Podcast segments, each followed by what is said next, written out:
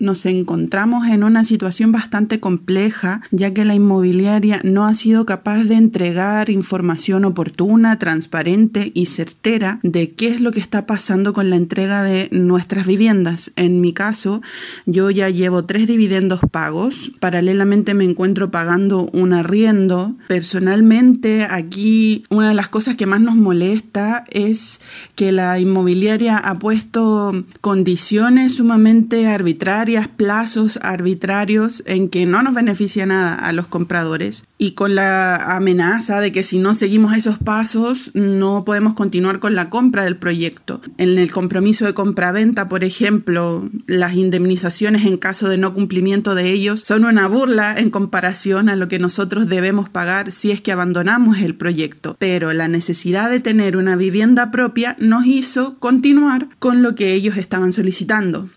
Y finalmente nos hicieron firmar escritura donde dice que recibimos conforme la propiedad, pero no nos permitieron verla.